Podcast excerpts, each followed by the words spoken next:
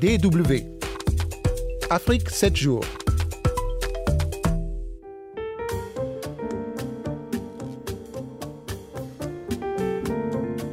République centrafricaine, République démocratique du Congo et Algérie, ce sont là les destinations où je promets vous mener au cours de ce magazine pour la rétrospective hebdomadaire de l'actualité africaine.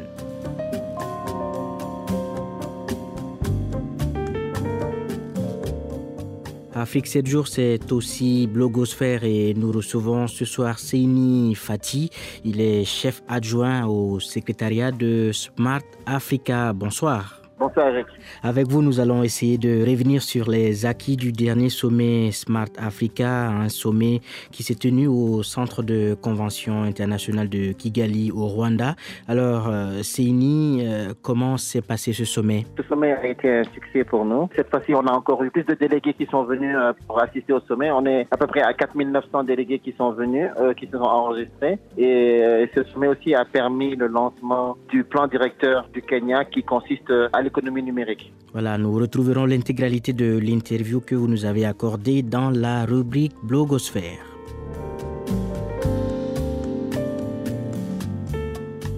Dernière rubrique d'Afrique 7 jours, l'Afro-Presse, la revue de presse des journaux allemands présentée ce soir par euh, Constance Fischer. Bonsoir Constance. Bonsoir Eric, bonsoir à toutes et à tous. Et on va parler notamment du retour euh, triomphal de Moïse euh, Katumbi qui est rentré donc après trois ans d'exil et qui a été fêté comme une rockstar. Voilà, Moïse Katumbi qui demeure de plus en plus populaire si on se réfère aux images et aux vidéos qui circulent, hein, des images des vidéos publiées, postées sur les réseaux sociaux.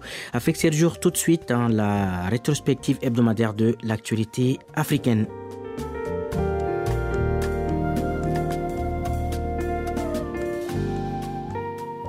Une rétrospective hebdomadaire de l'actualité que nous ouvrons par la République centrafricaine avec euh, cette interrogation. L'accord de paix de Khartoum signé début février est-il menacé alors que sa mise en œuvre est en cours? Un des groupes armés signataires est accusé d'avoir massacré une trentaine de civils. C'était mardi dernier à Pawa, Pawa, une ville du nord-ouest du pays. Dans la foulée, la mission de l'ONU en République centrafricaine et le gouvernement centrafricain ont lancé un ultimatum mercredi, ultimatum aux leaders du groupe 3R, retour, réclamation, réconciliation. Et il s'appelle ce leader euh, Bidi Sidi Suleiman alias Sidiki. Et l'objectif hein, de cet ultimatum de l'ONU et des autorités centrafricaines est que les auteurs de ces massacres soient retrouvés et traduits en justice. Réaction de l'ancien ministre euh, centrafricain Abakar Sabon, porte-parole du FPRC, le Front populaire euh, pour la renaissance de la Centrafrique, un mouvement rebelle dirigé par l'ancien président de la transition Michel Djotodia. Jusque-là, la sensibilisation n'a pas été encore effective sur l'ensemble du territoire. Certains combattants ne savent même pas les tenants et les aboutissants de ces accords. Et vous leur demandez de déposer les armes. Est-ce qu'ils vont déposer des armes? Je crains que l'accord de Khartoum va rejoindre aussi les autres accords que nous avons signés à l'époque à Libreville, euh, Brazzaville et autres.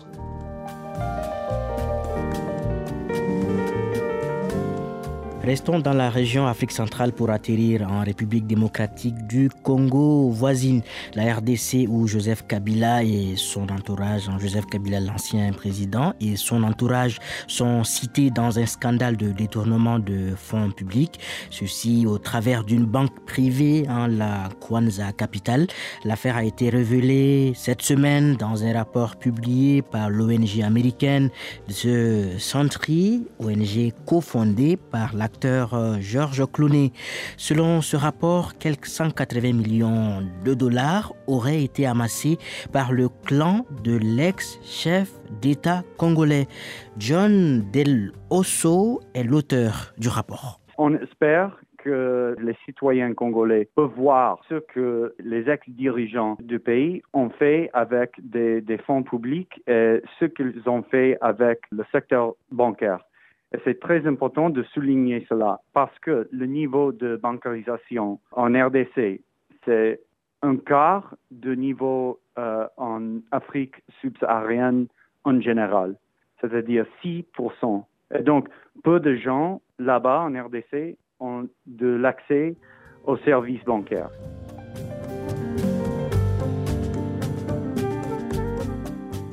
Après l'Afrique centrale, on termine notre périple africain par le nord du continent, précisément par euh, l'Algérie, où les manifestations se poursuivent en dépit du départ euh, du pouvoir d'Abdelaziz Bouteflika, l'ancien président. Protestations notamment contre euh, le chef d'état-major des armées ou contre l'omniprésence hein, du chef d'état-major des armées, Gaïd Salah.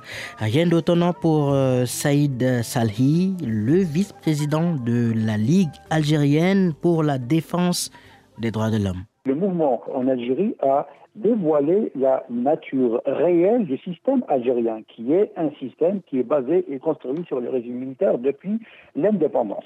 Donc aujourd'hui, bien sûr, Gaïd Salah en tant que chef d'état-major est l'homme fort de, de la situation. Je ne pense pas que l'armée aujourd'hui va encore commettre l'erreur d'un coup de force euh, type militaire, parce qu'aujourd'hui, euh, il y a d'abord euh, le peuple algérien qui est uni. On a chaque vendredi près de 20 millions d'Algériens qui sortent dans la rue. Chaque mardi, on a des étudiants à l'échelle nationale qui sortent, et c'est une force terrible, une force des jeunes qui sont là, déterminés. Donc aujourd'hui, je ne pense pas que l'armée va prendre de tels risques. Voilà, c'était Saïd Salhi, le vice-président de la Ligue algérienne pour la défense des droits de l'homme, au sujet de la superpuissance ou de l'importance que prend l'actuel chef d'état-major des armées algériens, Ahmed Gaïd Salah. Alors, on va marquer une pause, une toute petite pause musicale avant de retrouver Constance Fischer pour l'Afropresse, la revue de presse des journaux allemands.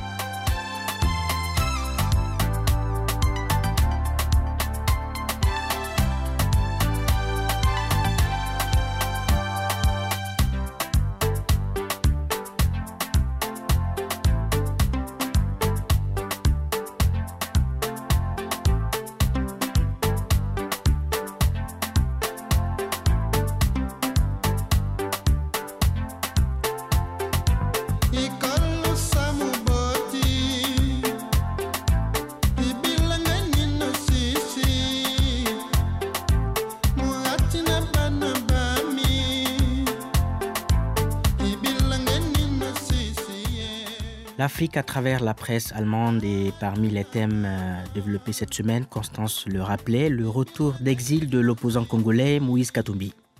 C'était lundi à Lubumbashi, le fief de Moïse Katumbi dans le sud de la RDC. L'opposant préféré des Congolais a reçu un accueil véritablement triomphal, raconte le correspondant de Titag Saetong.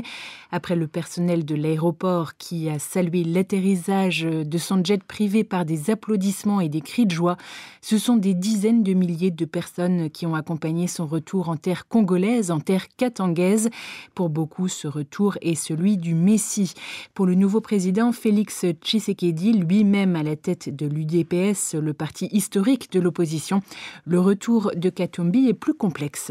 Il faut dire, Constance, que l'UDPS hein, du président Félix Tshisekedi l'a pendant des années vu comme l'un des soutiens de l'ancien président Joseph Kabila. Effectivement, mais cette fois, Katumbi a annoncé qu'il revenait pour la paix et pour incarner une opposition républicaine et constructive contre la coalition Tshisekedi-Kabila au pouvoir. Katumbi fait enfin enfin bouger la politique au Congo, écrit le journaliste qui croit percevoir un vent frais souffler même à Kinshasa. La preuve, dimanche dernier, Lambert Mende, chargé pendant des années de l'information sous Kabila, a été interpellé dans sa résidence de manière relativement brutale pour appropriation illégale d'un diamant de 87 carats. Il a certes été relâché quelques heures plus tard, mais il n'empêche un ancien ministre en garde à vue et un opposant libre et héros national, une nouvelle époque commence peut-être en RDC. Voilà, Lambert Mende, pour nos auditeurs qui ne le savaient pas, était le tout-puissant porte-parole euh, du gouvernement, le tout dernier d'ailleurs, hein, de Joseph euh, Kabila.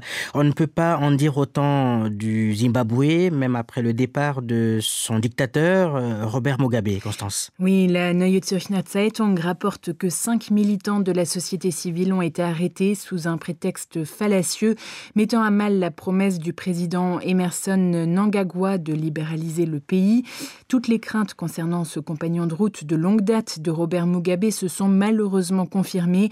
Non seulement il n'a pas réussi à améliorer la situation économique catastrophique du Zimbabwe, mais tous ceux qui pensent autrement continuent d'être brutalement réprimés. Autre article intéressant cette semaine dans l'Afropresse, hein, dans un journal de la région, le Kölner Stadtanzeiger. Parfait, Eric. Euh, oui, le Kölner Stadtanzeiger, où l'on apprend que les universités allemandes ont soutenu jusqu'à la fin de la Seconde Guerre mondiale l'exploitation économique du continent africain. À la fin du 19e siècle et au début du 20e, la ville de Cologne était aux côtés de Berlin et Hambourg, un des fiefs du mouvement en faveur de la colonisation. En 1905, un comité chargé des questions économiques dans les territoires allemands voit le jour. Des grands noms de l'industrie allemande comme Oppenheim ou Stolwerk y siègent. Certaines rues de la métropole rhénane portent aujourd'hui encore le nom de personnalités qui jouèrent un rôle négatif pendant cette période. C'est par exemple le cas de la rue Robert Koch dans le sud de la ville. Robert Koch, prix Nobel de médecine, mais Robert Koch qui s'est aussi tristement rendu célèbre pour avoir testé ses préparations médicales sur des êtres humains dans les colonies, indique le journal. Qui s'intéresse à ce passé colonial et au rôle qu'ont joué les milieux universitaires colonnais peut aujourd'hui participer gratuitement à une visite guidée de deux heures sur le campus. Merci en tout cas Constance et bonne fin de semaine. Merci à vous. Blogosphère. Du 14 au 17 mai 2019 s'est tenue à Kigali, la capitale du Rwanda, la cinquième édition du sommet de Smart Africa sous le thème Accélérer la numérisation de l'Afrique. Sini Fati, vous êtes l'un des responsables hein, du secrétariat de Smart Africa et vous faites partie donc de, des organisateurs hein, de ce sommet qui s'est déroulé donc la semaine dernière à Kigali. Euh, alors, euh, que peut-on retenir de ce sommet? Nous avons profité aussi du sommet pour signer huit partenariats avec euh, des membres et des non-membres.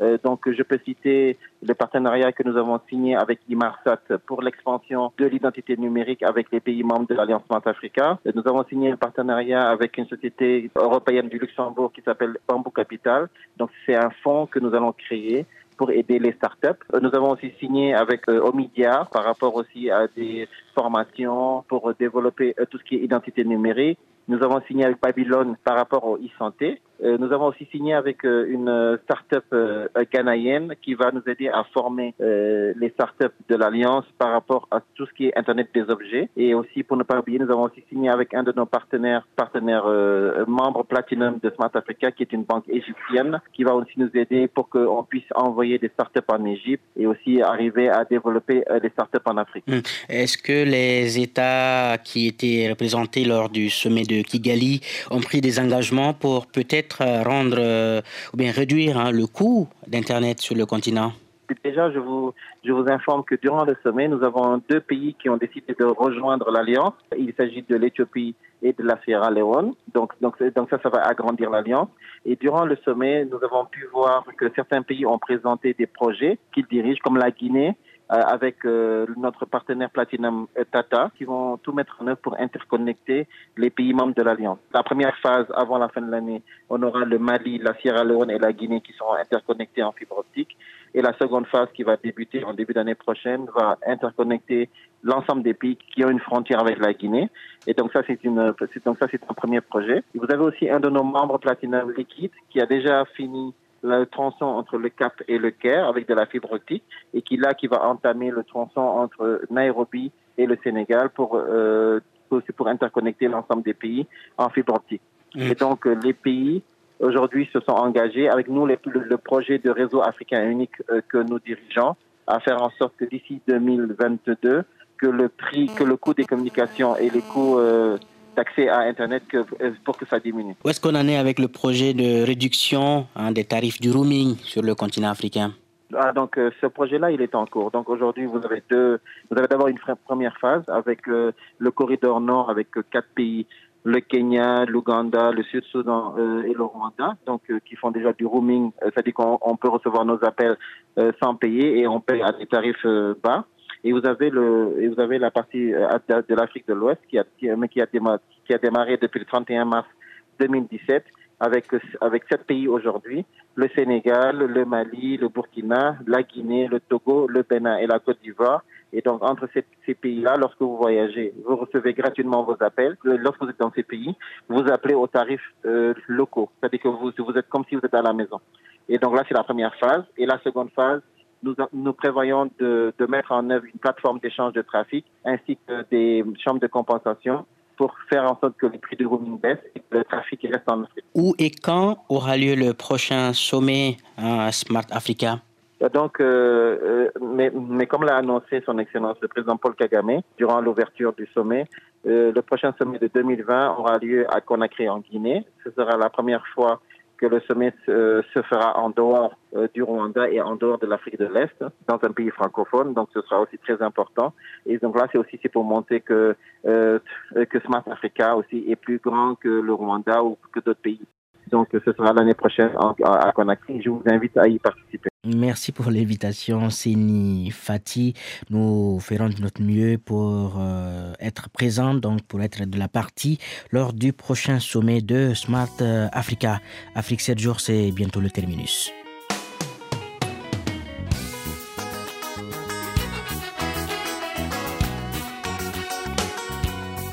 Eric Topona à la présentation, je vous laisse méditer sur cette assertion de Massignon. Quiconque flatte ses maîtres les trahit. Je vous laisse en compagnie de ma collègue Constance Fischer qui vous a présenté l'Afro-Presse il y a quelques secondes. Et moi, je vous retrouve dimanche prochain pour un nouveau numéro du magazine Afrique 7 jours. À la semaine prochaine.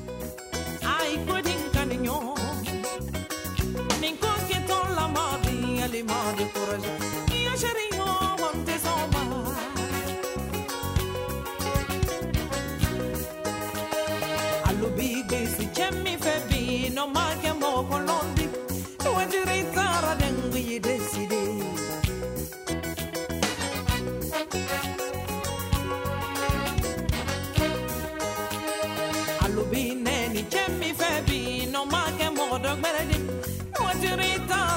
man yang wife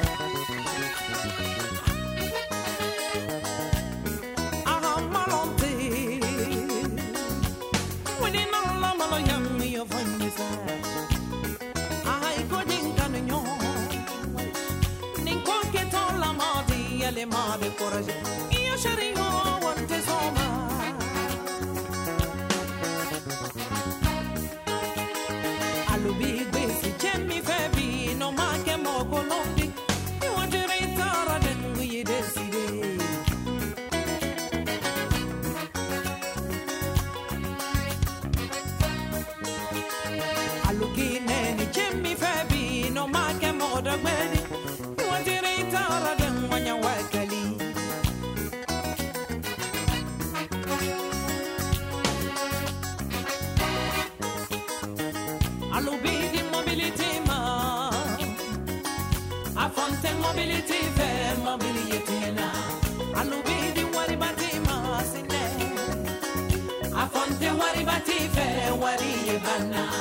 Hello, baby.